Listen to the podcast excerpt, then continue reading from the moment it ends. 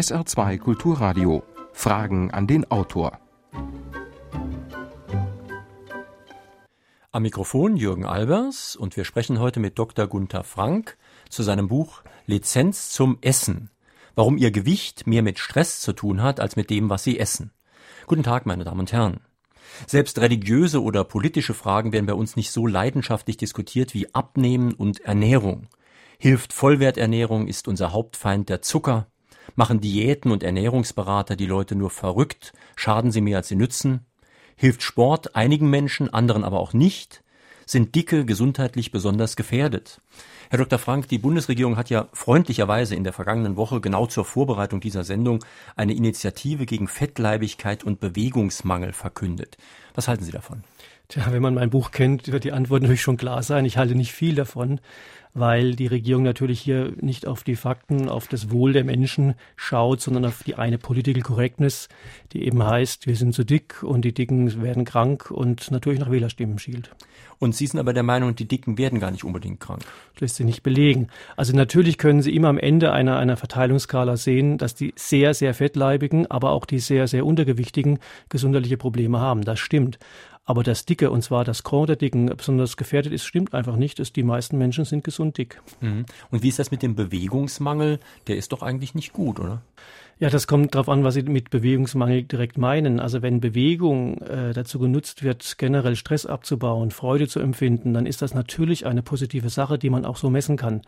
Wenn es also nur darum geht, mit einem ominösen Fettverbrennungspuls so und so viel Kalorien zu verbringen, dann kann es sein, dass ich Menschen dadurch sogar schade. Nun Sie werden mich vielleicht für verrückt erklären, aber ich persönlich gefalle mir besser, wenn ich drei Pfund weniger wiege. Ist das denn wirklich so schlimm, wenn man ein bisschen abnehmen will?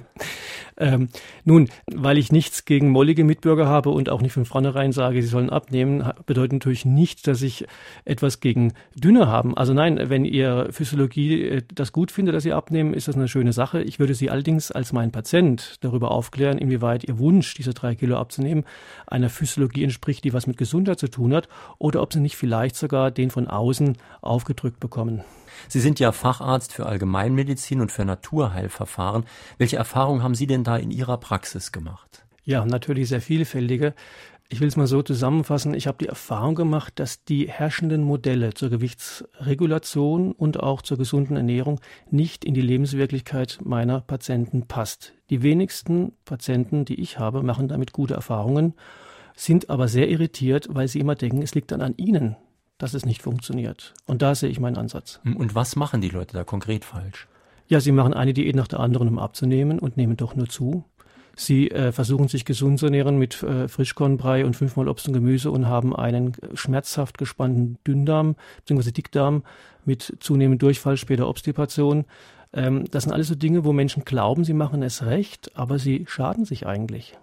Also Sie greifen in Ihrem Buch viele Ratschläge zur gesunden Ernährung an, die wir hier in dieser Sendereihe durchaus von kompetenten Autoren gehört haben. Ich nenne nur Professor Leitzmann, den Sie auch im Buch erwähnen.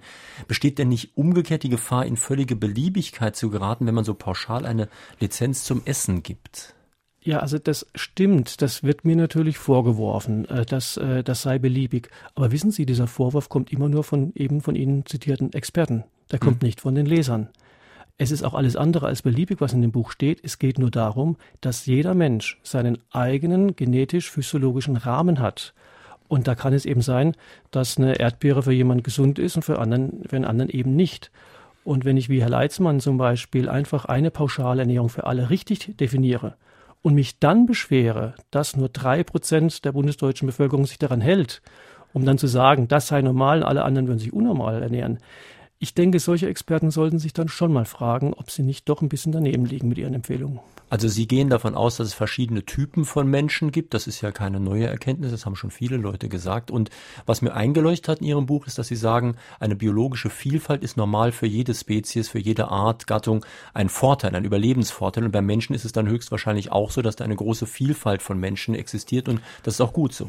Wir müssen Darwins Survival of the Fittest richtig übersetzen. Das heißt dann nicht, dass einer sich durchsetzt, der ist dann die Norm und alle anderen sollten dann so sein, dass der dann am besten abschneiden wird. So ist das in der Natur nicht gemeint. Das heißt, fittest heißt eine Art, die mit einer möglichst breiten Vielfalt den Erfordernissen der Natur entgegentritt. Das heißt, es ist gewollt, dass wir dünn sind, dick sind, der eine verträgt Milch, der andere nicht. Das ist genau von der Natur gewollt und unser Normwertdenken äh, geht völlig an dieser biologischen Tatsache vorbei.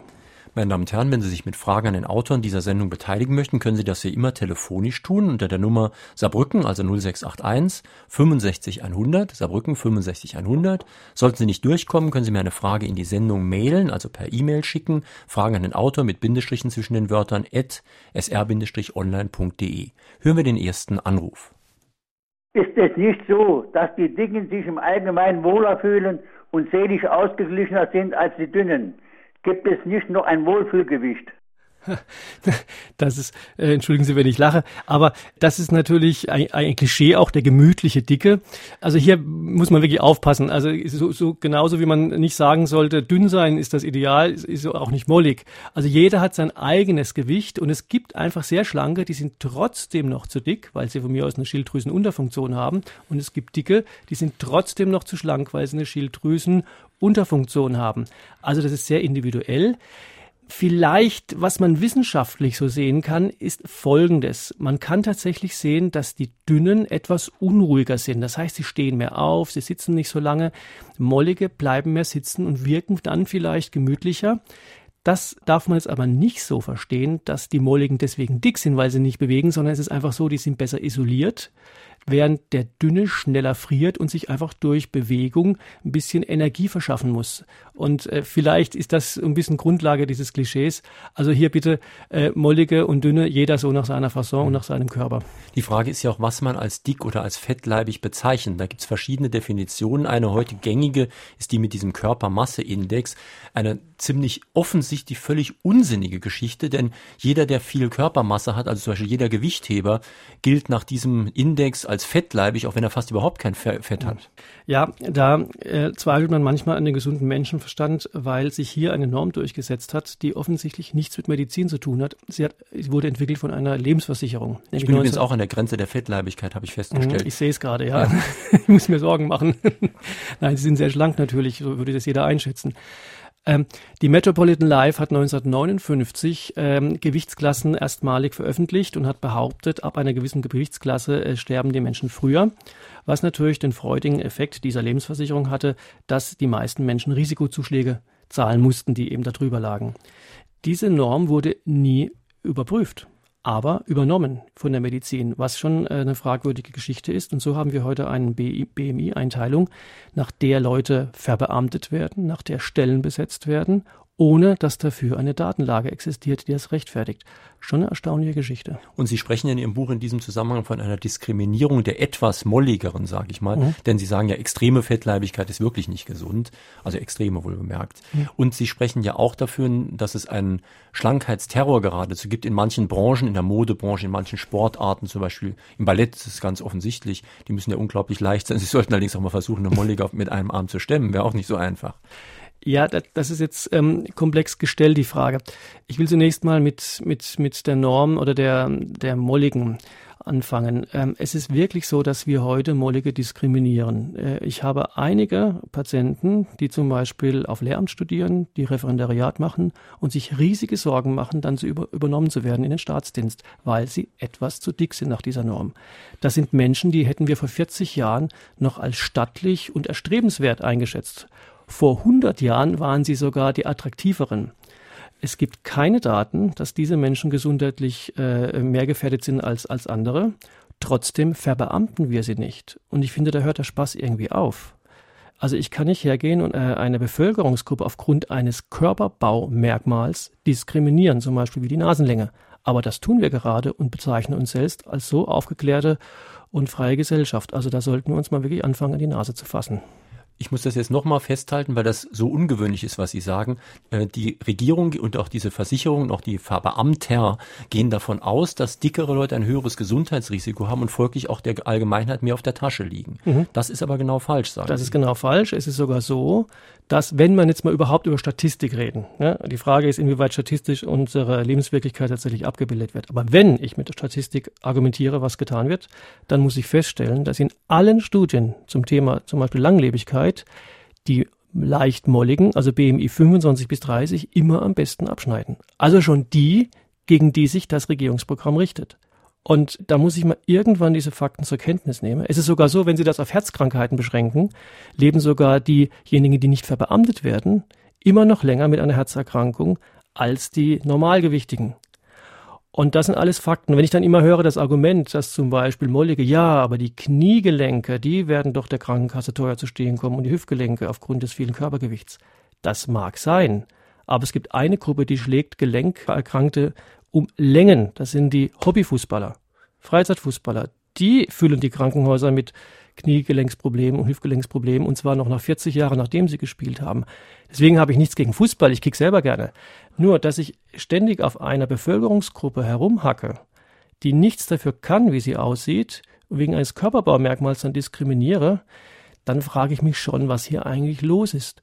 Wissen Sie, es ist so, die Leute machen abends Lichterketten gegen Ausländerdiskriminierung, was ja auch lobenswert ist, und am nächsten Morgen, morgen mobben sie die Dicken.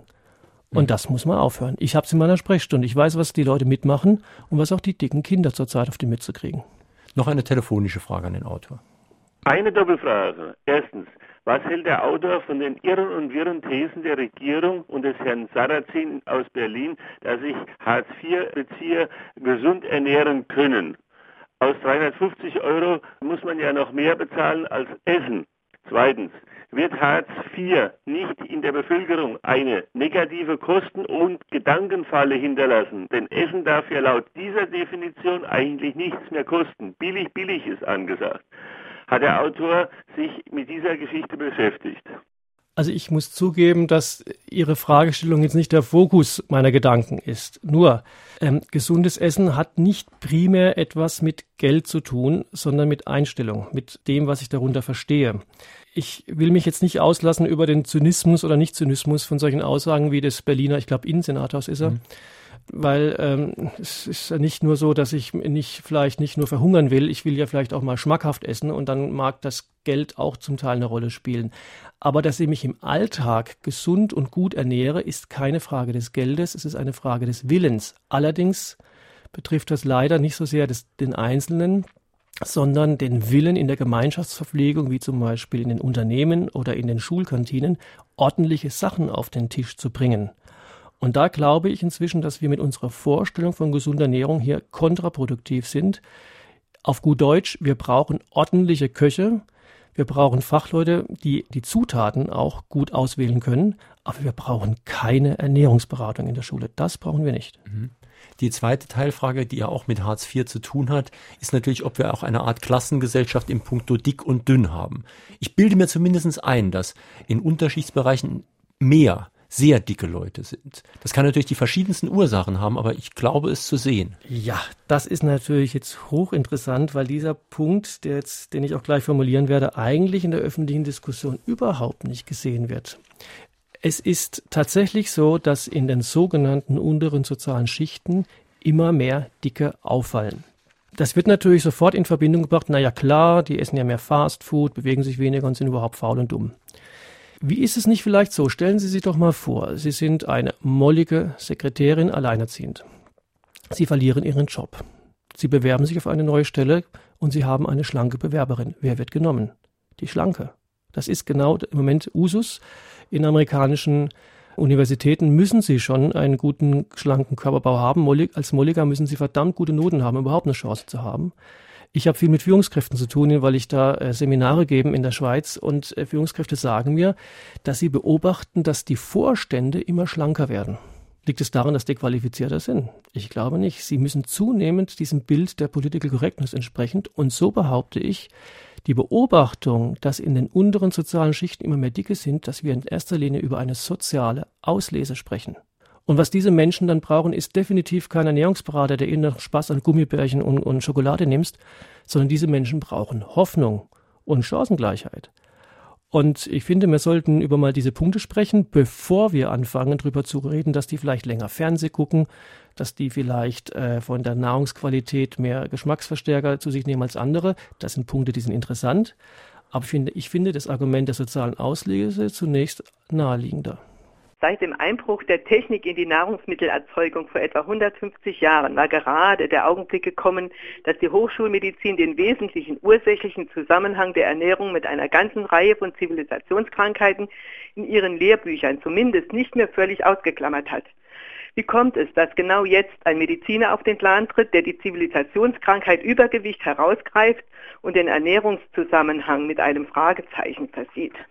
Ich weiß nicht, ob man das als Zivilisationskrankheit bezeichnen soll, weil, wie gesagt, die meisten äh, Dicken sind gesundig und leben auch genauso lang, teilweise sogar länger. Zivilisationskrankheiten, da versteht man ja den Anstieg vor allen Dingen von Herzinfarkt, Schlaganfall und Diabetes. Und da muss man mal zunächst festhalten, und äh, verzeihen Sie mir, dass ich jetzt einfach so über Statistiken sprechen, weil ich als Arzt natürlich auch Einzelfälle behandle. Und wenn jemand, der einen Herzinfarkt hat oder eine bösartige Erkrankung, das ist immer was ganz anderes. Aber wenn ich mir die Statistik angucke, dann hängt das eigentlich immer zusammen mit einer gesteigerten Lebenserwartung. Das heißt, Gesellschaften, die besonders viel dieser Zivilisationskrankheiten haben, werden im Schnitt aber auch sehr alt. Ich glaube, wir reden erstmal eigentlich über Alterserkrankungen. Schauen Sie mal her, wenn, wenn Sie jetzt zum Beispiel einen Reporter in den Kindergarten schicken, ja, der soll einen Bericht schreiben über diese Kinder. Gesundheitszustand. Was wird er uns präsentieren am nächsten Tag? Einen Katastrophenbericht. Die sind bedroht von Übergewicht, von von Handystrahlen, von Acrylamid in den Pommes. Alles ganz, ganz schrecklich. So. Und wenn ich eben meine äh, Führungskräfteseminare mache, frage ich immer, ob jemand bei einer Lebensversicherung arbeitet. Und wie er denn die Kinder versichern würde. Und wenn einer dabei ist, sagt er, sie gehen bei jungen Mädchen inzwischen von einer Lebenserwartung von 100 Jahren aus. Das ist sehr positiv oder sehr optimistisch. Aber schauen Sie, junge Mädchen haben neugeboren heute eine Lebenserwartung von 82 Jahren unter den gleichbleibenden Lebensbedingungen, Lebensbedingungen wie jetzt. Wenn wir den medizinischen Fortschritt dazu rechnen, wird das noch deutlich länger werden. Sind wir dann tatsächlich so krank? Mhm. Glauben wir wirklich, dass wir die letzten 40 Jahre unseres Lebens nur in Krankheit und Schrecken verbringen werden? Nein, wir sind so gesund, wie wir es noch nie waren. Dass wir, und hoffentlich wird das auch in Zukunft so bleiben, nach der Rente noch 15 Jahre in guter Gesundheit zu erwarten haben, wo wir sogar reisen, unterwegs sind, das gab es noch nie. Also wir sind im Grunde genommen eine sehr gesunde Gesellschaft, so gesund wie nie. So, unter diesem, unter diesem Gesichtspunkt können wir uns gerne natürlich über die Krankheiten unterhalten. Und Diabetes zum Beispiel ist eine Erkrankung, die seine Risiken hat, die auch gut behandelt werden sollte. Nur auch hier bitte Vorsicht. Dass wir heute mehr Diabetesfälle haben, heißt nicht, dass wir mehr Erkrankte haben. Das ist eigentlich so wie bei der Tour de France 2007. Da wird diese Tour de France wird eingehen als die dopingverseuchteste Tour de France, die wir je hatten. Dabei war die, die Tour de France vor 20 Jahren noch viel schlimmer dran. Da gab es regelmäßig Todesfälle aufgrund von Doping. 2007 hat man einfach das erste Mal gründlich untersucht. Und so ist das mit dem Diabetes. Mhm alle Fachgesellschaften, die amerikanischen wie auch die deutschen, wohlgemerkt im Kleingedruckten, ihre Leitlinien schreiben, dass wir keine Zunahme des Diabetes haben, wenn, dann nur altersbedingt, weil wir älter werden.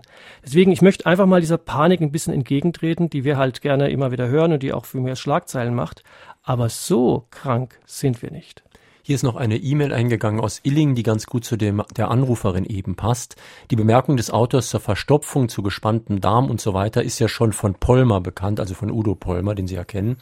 Diese Experten kennen offensichtlich nicht das Verträglichkeitsphänomen, das Dr. Brucker wissenschaftlich erforscht hat. Wer das beachtet, hat bei Vollwertkost die oben genannten Beschwerden eben nicht, im Gegenteil.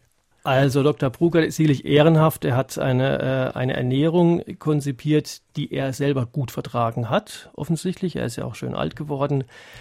Nur den Fehler gemacht hat, den viele Heiler machen, dass sie eigene Erlebnisse auf alle Menschen übertragen. Und das stimmt eben nicht. Er hatte aber doch tausende Patienten, von denen er einigen doch auch geholfen hat.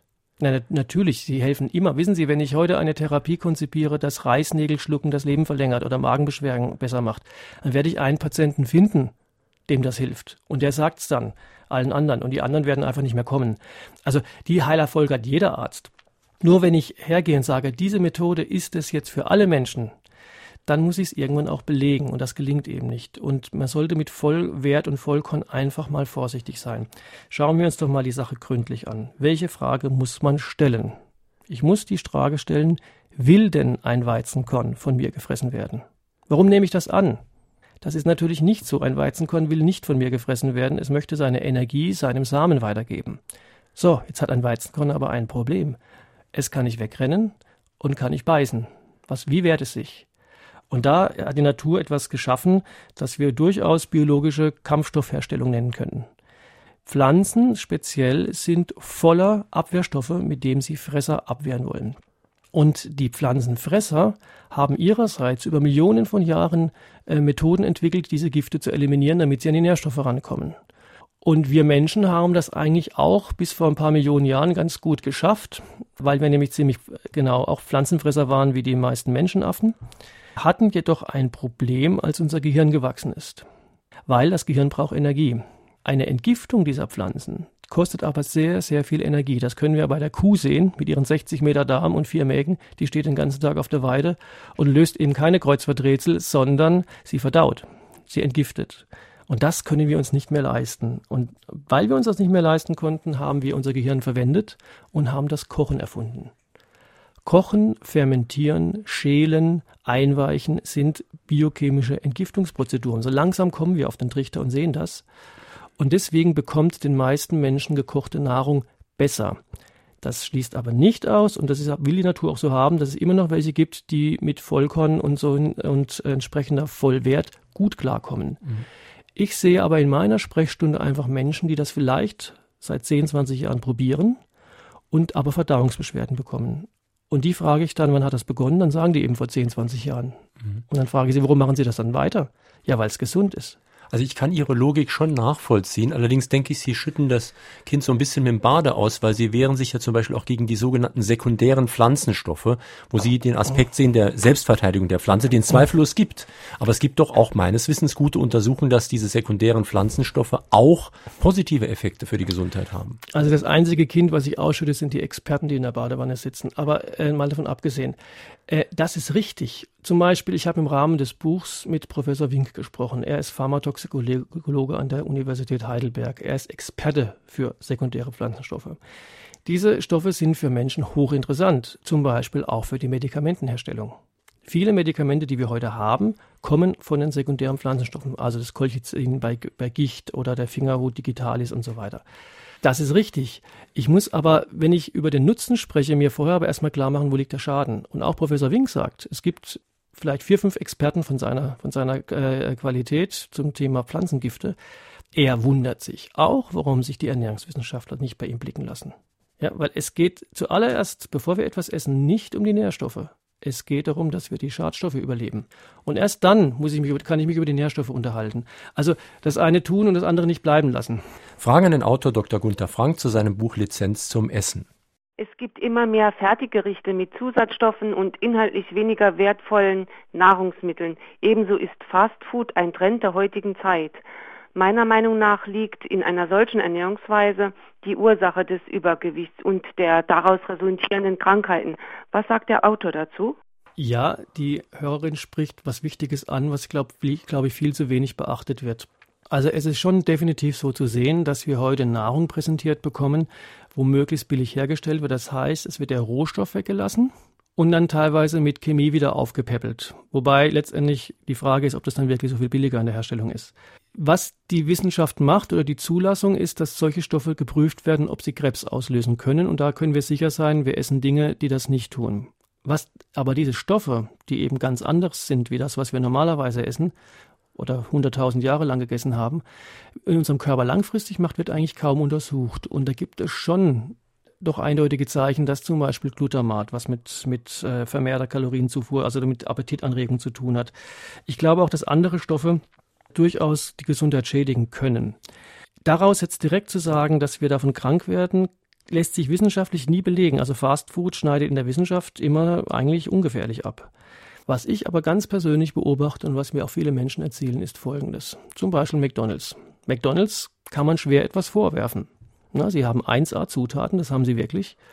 Sie sind ein sehr soziales Restaurant. Sie haben, wenn Sie mit Kindern dorthin gehen, nie Ärger. Sie haben sogar, was die Nährwerttabellen betrifft, können Sie wunderbar argumentieren, dass Sie den Vorgaben der DGE entsprechen mit entsprechenden äh, Milchshakes und Salaten.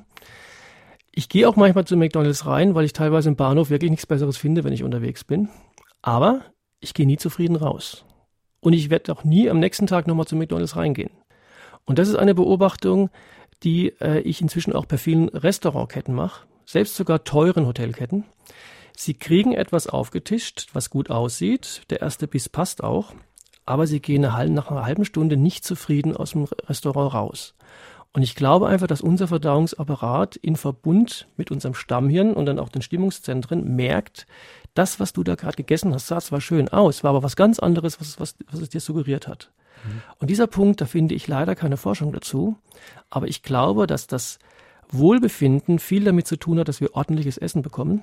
Ich würde das gar nicht so sehr im Sinne von Entwicklung von Zivilisationskrankheiten sehen. Das kann man so meistens nicht beweisen. Aber unsere Lebensqualität leidet unter Fastfood und diesen ganzen Techniken.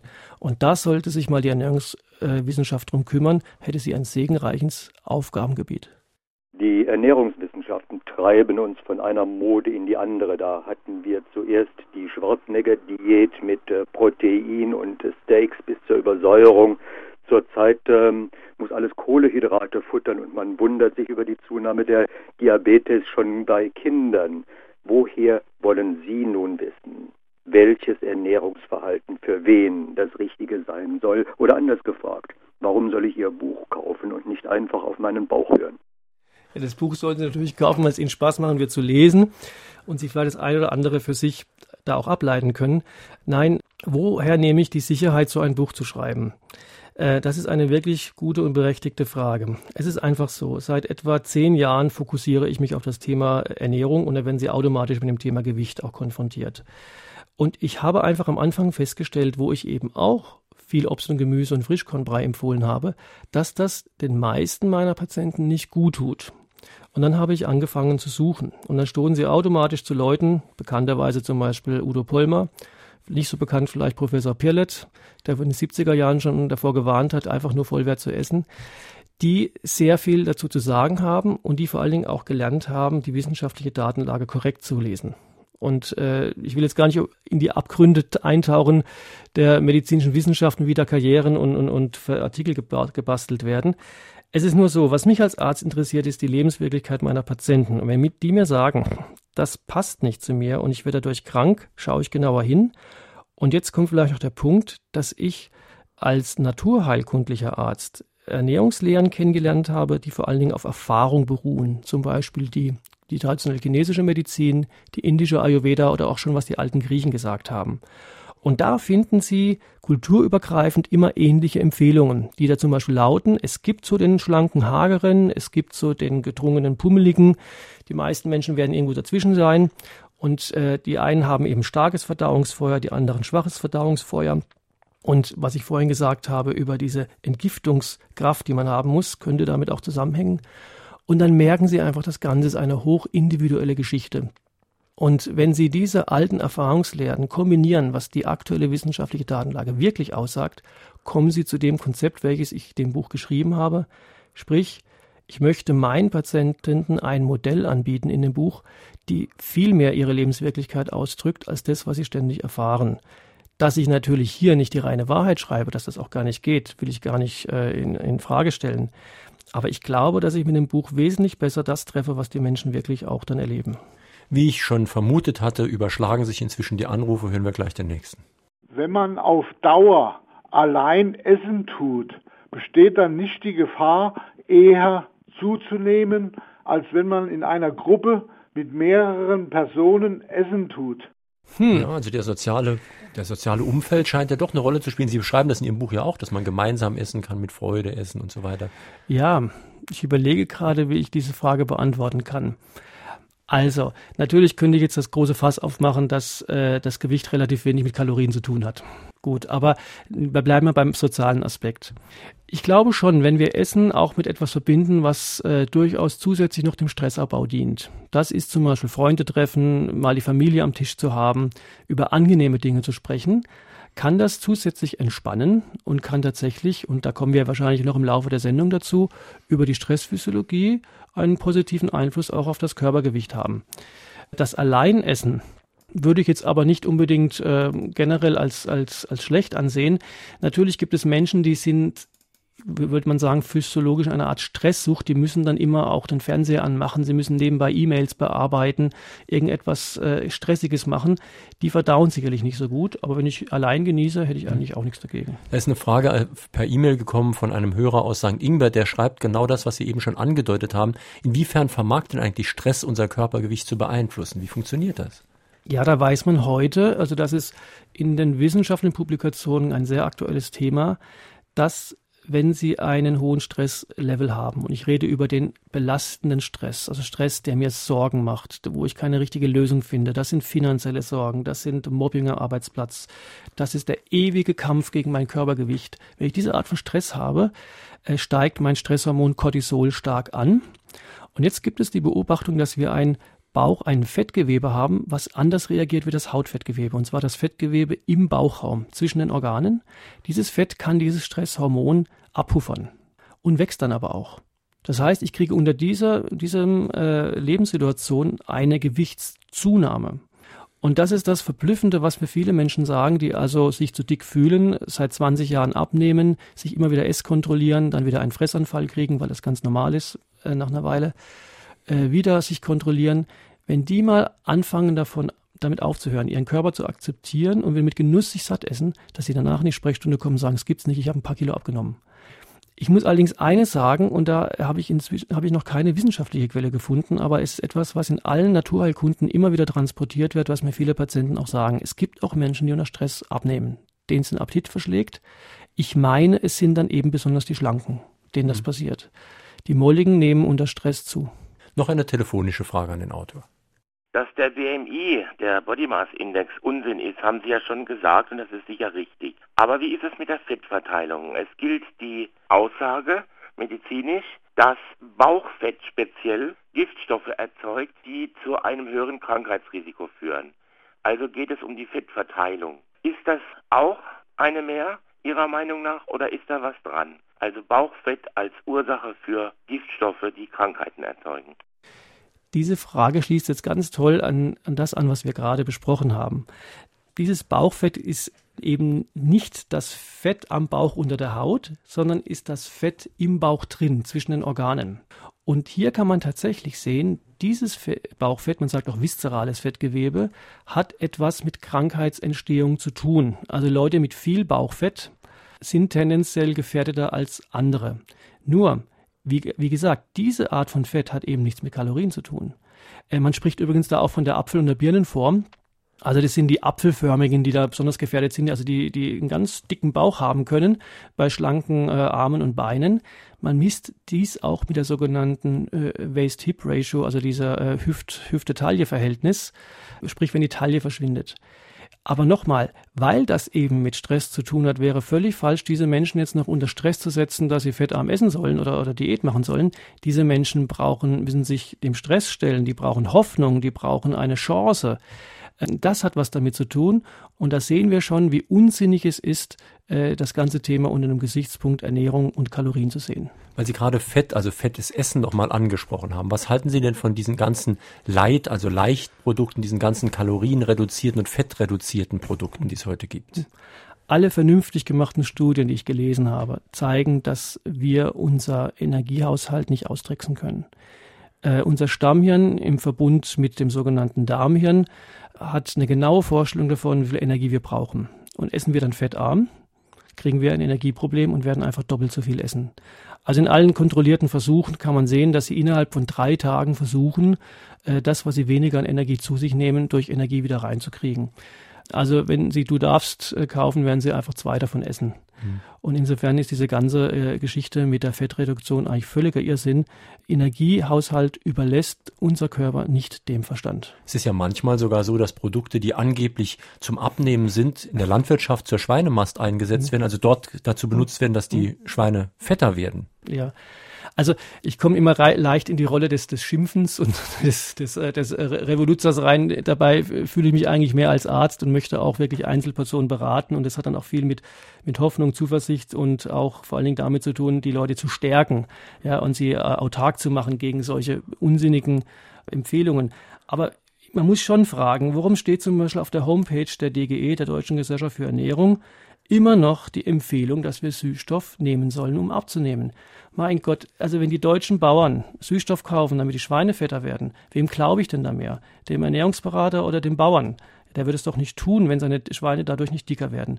Und wenn jemand dann noch sagt, um Gottes Willen, aber es sei doch Süßstoff nur deswegen für die Bauern richtig, weil sie die Ferkel unterstützen bei dem Wechsel von Muttermilch auf normales Futter.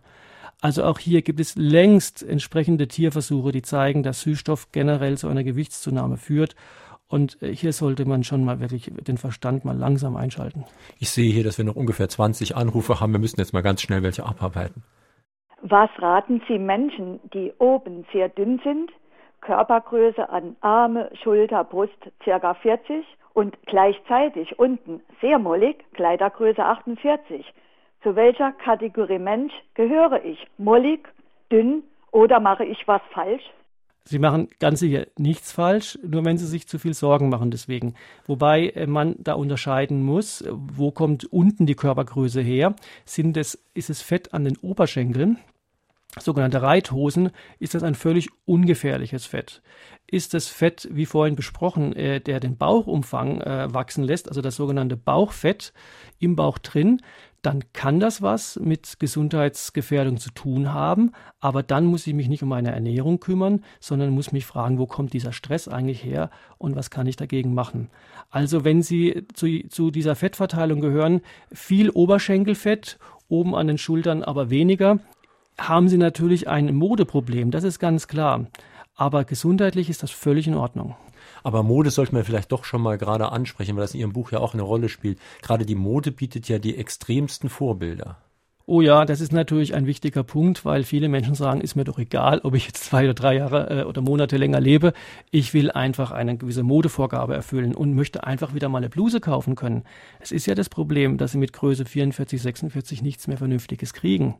Schon erstaunlich eigentlich da kann ich natürlich keine Lösung anbieten. Vielleicht nur der Hinweis. Vor 100 Jahren hat man junge Frauen zum Mästen geschickt, damit sie in die New Yorker Gesellschaft eingeführt werden konnten. Also das, was heute als mollig und, und äh, dick gilt, war damals erstrebenswert. Und auch vielleicht ein Hinweis. Das, was uns immer als Schönheit vorgegaukelt wird, ist nicht das, was dem männlichen Attraktivitätswunsch entspricht. Also äh, kulturell übergreifend können Sie immer schauen, feststellen, dass Männer auf die Taille schauen. Und die Taille, wenn eine Frau mit Kleidergröße 44, 46 eine Taille hat, ist sie genauso attraktiv für einen Mann, als wenn sie Kleidergröße 36 hat. Jetzt darf ich mal ganz, äh, ganz, ganz persönlich werden. Das Problem ist nur dann, wenn diese Frau inzwischen glaubt, sie sei nicht mehr attraktiv und sich entsprechend verhält und auch in Sack und Asche kleidet, äh, ist das Problem, glaube ich, dann. Also wenn sie selbstbewusst zu ihrem Körper steht, hat sie ganz sicher genau die gleiche Attraktivität wie eine Frau mit Größe 36. Es wird nur nie äh, gezeigt in den Fernsehen und in den Journalen und ähm, wäre eigentlich auch mal so eine Marktlücke. Ich habe eine Frage und zwar, was hält der Autor von basischer Ernährung? Und zwar habe ich damit sehr gut abgenommen, habe mich sehr, sehr wohl gefühlt und äh, auch unheimlich vital. Also ich war nicht mehr müde. Es war ganz, ganz toll. Aber leider bin ich wieder zum alten Schema gekommen und bin wieder dick und unfit, wenn man so sagen will. Ja, besonders wenn man sich als Arzt mit dem Thema auch naturerkundliche Ernährungslehren und dergleichen auseinandersetzt, kommt man natürlich zu allen möglichsten Vorschlägen. Also eben die Säurebasenernährung oder die, äh, wie heißt, die ganzen äh, fernöstlichen Ernährungsweisen und so weiter. Grundsätzlich ist es so, äh, in, in jedem steckt so ein Korn Wahrheit drin. Also Sie können vieles ausprobieren und da, wo es funktioniert, sich besser fühlen, haben Sie offensichtlich was Richtiges gemacht. Sie werden auch zum Beispiel Trennkost machen können, wenn Sie sich gebläht fühlen, äh, müde fühlen nach dem Essen, nicht wohl in Ihrem Körper, wird es Ihnen erstmal besser gehen. Das Problem ist nur, das sind keine Dauerernährungen. Sie erzeugen zum Teil einen, einen Mangel, der dann letztendlich doch ausgeglichen wird und Sie kehren wieder zu Ihrer äh, normalen Ernährung zurück. Also Erfahrungen machen, zum Beispiel auch das Thema, ist ja auch ein Riesenthema gerade, Kohlenhydrat, reduzierte Ernährung, ein alter Hut, gab schon immer, heute gibt es die neuen Namen dafür. Kohlenhydrate können oft die Gärlast im Dickdarm verbessern. Das heißt, die Leute sind nicht, sind nicht mehr so gebläht, nicht mehr so aufgeschwollen. Das tut ihnen erstmal gut. Nur wenn sie dann in einen Kohlenhydratmangel kommen, werden sie einen solchen Heißhunger nach Zucker entwickeln, dass das irgendwann wieder zusammenbricht. Also Erfahrungen machen Wobei dann bitte realistisch bleiben, nicht sich in einen Mangel hinein manövrieren, da wird der Körper dagegen ankämpfen, sondern einfach bekömmliche Ernährung suchen, sie möglichst regelmäßig und ruhig zu sich nehmen und dann sind sie schon mal auf der ziemlich sicheren Seite. Ja, meine Frage ist folgende. Und zwar habe ich mal irgendwo gelesen, dass früher die Ernährung ja aus dem direkten Umfeld der Leute gekommen ist und dass der Körper da viel besser auf diese Nahrung reagiert hat. Heute essen wir Erdbeeren aus Chile und was weiß ich, wo die Sachen überall herkommen. Und meine Frage ist eben, ob der Autor glaubt, dass an dieser Theorie etwas dran ist. Also ich glaube, das kann man wirklich im Moment fast nur philosophisch beantworten ob man äh, so diesen Grundgedanken regional, dass das eben besser ist, dass das auf uns besser angepasst ist, glaubt. Es gibt keine wissenschaftliche Datenlage dazu.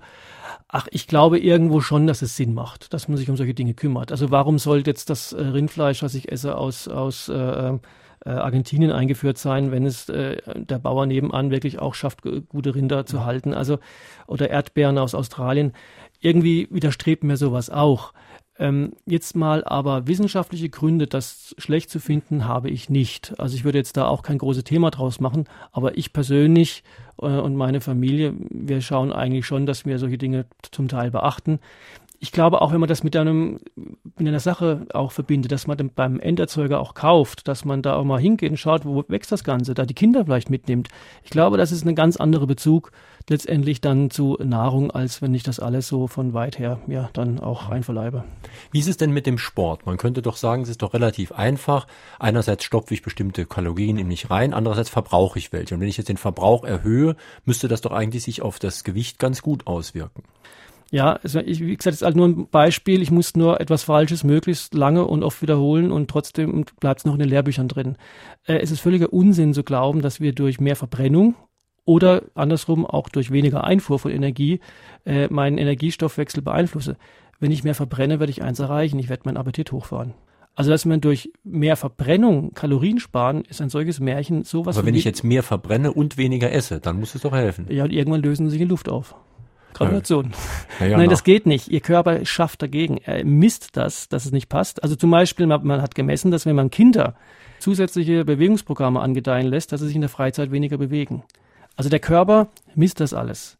Ich glaube, der Ansatz, über diese Energieverbrennung oder den Energiehaushalt zu gehen, ist ein völlig falscher. Wenn wir zum Thema Bewegung sprechen, müssen wir das Thema Stress erwähnen.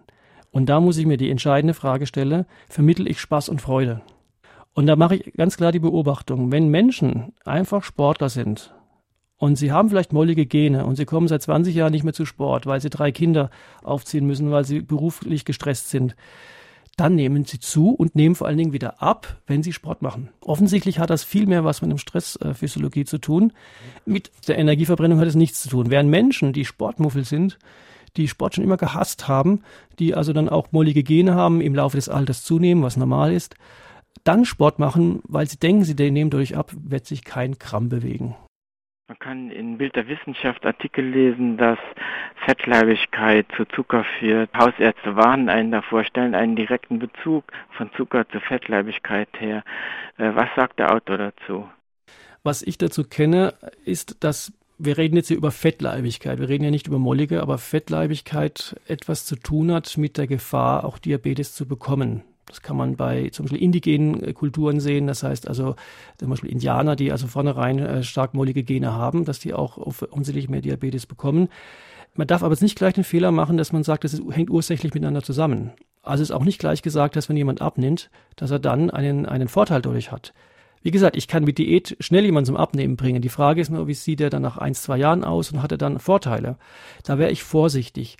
Also es gibt einen, eine gemeinsame Beobachtung zwischen Fettleibigkeit und erhöhter Diabetesgefahr, aber nicht, dass das ursächlich miteinander zusammenhängt.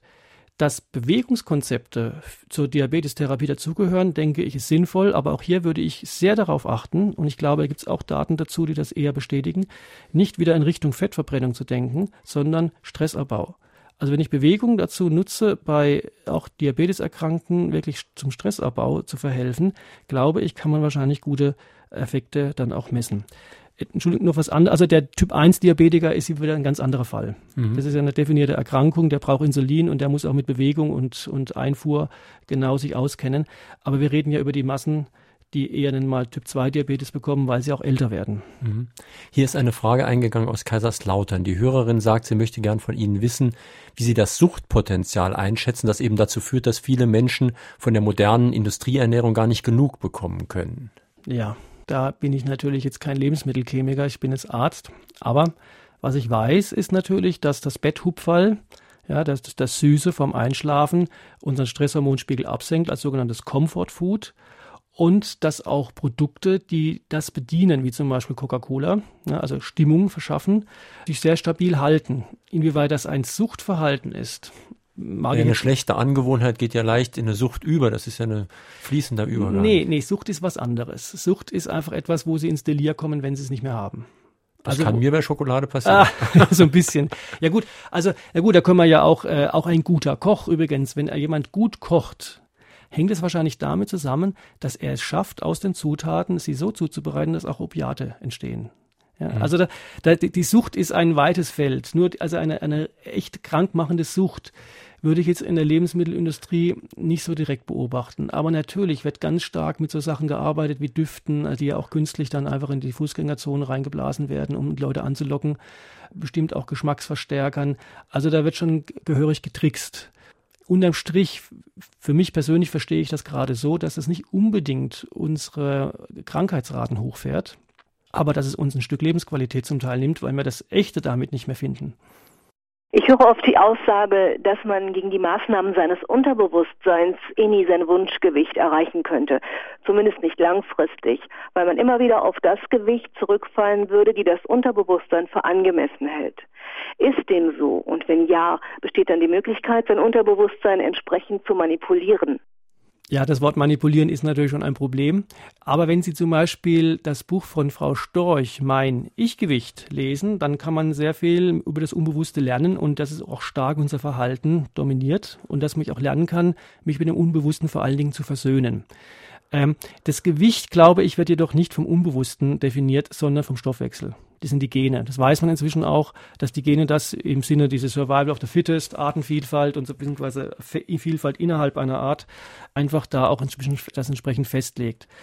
Also, dass es auch die Gene sind, glaube ich Ihnen ja gerne, aber dass es nur die Gene sind. Sie schreiben in Ihrem Buch auch irgendwo, es sei Unsinn zu sagen, das ginge nur mit Willenskraft. Dass es nur mit Willenskraft geht, würde ich auch nicht behaupten. Aber ich weiß auch aus eigener Erfahrung, dass die Willenskraft zum Beispiel schon eine gewisse Rolle spielt. Und ich kann mein Gewicht jetzt relativ leicht plus minus fünf Kilo beeinflussen, nur durch Willenskraft. Ja, aber die Frage ist, wie sieht es nach zwei Jahren aus? Das ist doch immer die entscheidende Frage. Sie können immer sich zwingen, nichts zu essen. Kein Problem. Nur, wie wird denn dann mittellangfristig die Geschichte ausgehen? Und hier ist es eben so, dass mir alle Dicken sagen, die in die Sprechstunde kommen und seit 20 Jahren gegen das Übergewicht kämpfen, dass sie eigentlich schon in der Jugend damit angefangen haben. Und hier ist eine wichtige Geschichte. Wir haben ein Unbewusstes. Das Unbewusste ist ja auf gut Deutsch eigentlich das, unser erfahrungsbasiertes Überlebenssystem. Es sind alle, alle Erinnerungen drin, die wir schon im Unterleib gemacht haben und wo wir uns in Lage zu versetzen, blitzschnell etwas gut oder schlecht zu finden. Und wenn ich jetzt einfach mich gegen das Unbewusste stemme, und ständig den inneren Schweinehund überwinden will, dann ist das zwar ehrenhaft, aber es setzt mich unter Stress. Also den höchsten Stressfaktor haben tatsächlich mollig Veranlagte, die seit 20, 30 Jahren sich kontrollieren, immer wieder Fressanfälle kriegen, Diäten machen und entsprechend so stark gegen ihre Gene und ihr Unbewusstes kämpfen, dass sie so viel Stress haben, dass sie richtig dick werden. Also ich bin in den Wechseljahren leicht übergewichtig und jetzt wollte ich wissen, stimmt es, dass im Fettgewebe Östrogene gelagert sind, die die Wechseljahre erleichtern. Muss ich jetzt leider passen. Müsste ich einen gynäkologischen Kollegen auch mal fragen, wie das ist. Was ich aber feststelle natürlich, und jetzt nochmal die Frage, sind nicht nur die Gene. Die Gene sind der Bauplan. Aber wie der Bauplan ausgeführt wird, ist dann, äh, ist natürlich dann sehr offen. Und hier spielen, glaube ich, die Hormone eine Hauptrolle. Es sind eben nicht die Kalorien, es sind die Hormone. Äh, Frauen merken das ja ganz stark, Gewichtsveränderungen nach Geburten, nach den Wechseljahren. Ich glaube, dass wir auch unterschätzen, welchen Anteil an Gewichtszunahme die an die Babypille oder Spirale haben. Das fällt immer wieder stark auf. Also Hormone spielen eine große Rolle. Und die Beobachtungen, die die Frauen dann machen, sind dann auch wichtig. Also inwieweit das Östrogen im Fettgewebe gut und richtig ist, kann ich jetzt leider an der Stelle nicht mhm. beantworten. Meine Damen und Herren, drei, die uns heute Morgen hier angerufen haben und eine Frage an den Autor gestellt haben, bekommen demnächst das neue Buch von Dr. Gunther Frank, Lizenz zum Essen, zugeschickt. Übrigens erschienen bei Pieper, Preis 16,90 Euro. Heute sind das Petra Winter aus Trier, Hanni Euke aus Kirkel und Susanne Simon aus St. Ingbert. Noch ein Anruf bitte. Also ich habe seit zwei Jahren einen starken Eisenmangel, der auch mit Eisentabletten nicht in den Griff zu bekommen ist. Wie kann ich ernährungstechnisch effektiv dagegen angehen? Die Antwort wird Sie verblüffen. Also wenn wir über Ernährung sprechen, dann sollten Sie auf jeden Fall Vollkorn weglassen. In Vollkorn drin ist in den, speziell in den Schalen von Getreide, ist die Phytinsäure. Die Phytinsäure sorgt bei Vollwertköstlern zu einer Blutarmut. Übrigens, die Industrie, die Brote herstellt, die müssen langsam auch auf den Trend aufspringen, um Vollwertmehlbrote anzubieten. Die wissen das und die fügen ihren Produkten Phytase bei. In dem Falle zum Beispiel ist das auch Chemie, aber gute Chemie, weil Phytase eben die Phytinsäure unschädlich macht und somit kriegen Vollwertesser durch dieses Brot keinen Mangel an Blut. Also wenn Sie Vollkorn massiv oder viel und oft essen, würde ich es einfach mal weglassen. Ansonsten ist die Blutarmut, da muss natürlich der Arzt noch, das haben Sie alles auch schon checken lassen, das Ferritin bitte auch checken, nicht nur das Eisen. Mit vielen Dingen zusammenhängen, Hashimoto, äh, Schilddrüsenerkrankungen und dergleichen.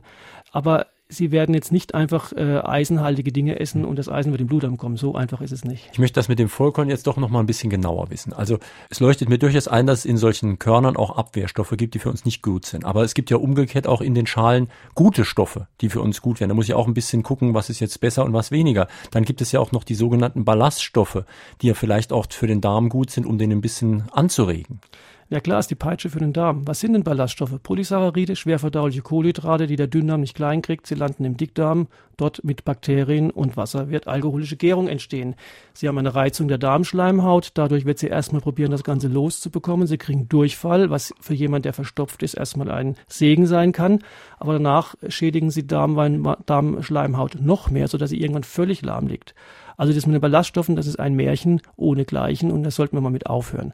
Natürlich haben sie immer Yin und Yang. Verstehen Sie? Also ich will, sich nur schonen zu ernähren, ist nicht, ist auch gegen das Prinzip des Lebens. Wir brauchen die Reize, wir brauchen auch mal die Belastung. Nur, dass ich die Weisheit unserer Altvorderen, die immer schon probiert haben, weißes Mehl auszumehlen, und zwar in allen Kulturen, in Frage stellen, die es in Kauf genommen haben, 20 Prozent des Ertrags wegzuwerfen und den Schweinen zu fressen zu geben. Dass ich sagen, die waren alle bescheuert, Jetzt malen wir das alles schön wieder rein und haben die, haben das optimale Mehl. Also ich finde das schon so ein bisschen anmaßend, wenn ich nicht wirklich Studien äh, hier auftischen kann, die zeigen, dass Vollwertesser besser dastehen als Weißmehlesser. Und die Studien gibt's eben nicht, ganz im Gegenteil. Und deswegen auch hier bitte der Ratschlag, vertrauen Sie den Meldungen Ihres eigenen Verdauungsapparats. Bekommt Ihnen Vollkorn prima, wunderbar. Bekommt es aber Ihnen nicht, lassen Sie es weg, auch wenn es gesund sein soll. Dann probieren Sie Weißmehlprodukte. Nur und das ist das Entscheidende. Viel wichtiger als diese Diskussion über Nährwerttabellen oder hin und her ist die Zubereitung. Und wenn Sie eben Brote essen, die zum Beispiel klassischen Sauerteig gesehen haben, haben Sie ein klassisches, erfahrungsbasiertes Entgiftungssystem, welches sorgt, dass das Brot wesentlich bekömmlicher ist, als wenn ich ein Brot nehme, was mit einem Kunstsauer gemacht wurde. Das sind viel wichtigere Fragen als die, als die Fragen, ob jetzt da irgendwie noch ein bisschen Nährstoff drin ist oder nicht. Meine Damen und Herren, in Fragen an den Autor war das heute Morgen Dr. Gunther Frank zu seinem Buch Lizenz zum Essen. Untertitel, warum Ihr Gewicht mehr mit Stress zu tun hat, als mit dem, was Sie essen. Dieses Buch ist bei Piper erschienen, kostet 16,90 Euro. Diese Sendung, die Sie gerade gehört haben, werde ich gleich morgen früh ins Internet stellen. Sie können sich dann auf Ihren Rechner herunterladen, als CD brennen oder nochmal anhören auf einem Abspielgerät. In unserem zweiten Abruffach, unserem Klassikerfach von Fragen Autor, in dieser Woche neu von dem Jahre 1976, Erhard Eppler, Ende oder Wende von der Machbarkeit des Notwendigen. Heute Abend im Diskurs um 20.04 Uhr ein Autor, der auch am nächsten Sonntag zu Fragen an den Autor kommt. Und zwar ist das Professor Bernd Meyer. Er hat ein Buch geschrieben, Wie muss die Wirtschaft umgebaut werden? Perspektiven einer nachhaltigen Entwicklung. Ich meine schon, die Entwicklung des Energieverbrauchs zeigt ja, dass wir neue Wege gehen müssen und Europa sollte da vielleicht Vorbild sein. Wir brauchen eine Produktivität, die eben mehr produzieren kann mit weniger Rohstoffen und weniger Energieverbrauch. Und wie wird die Industrie das dann machen? Wird die sich freiwillig umstellen oder wird die Politik da Zwang ausüben? Üben müssen.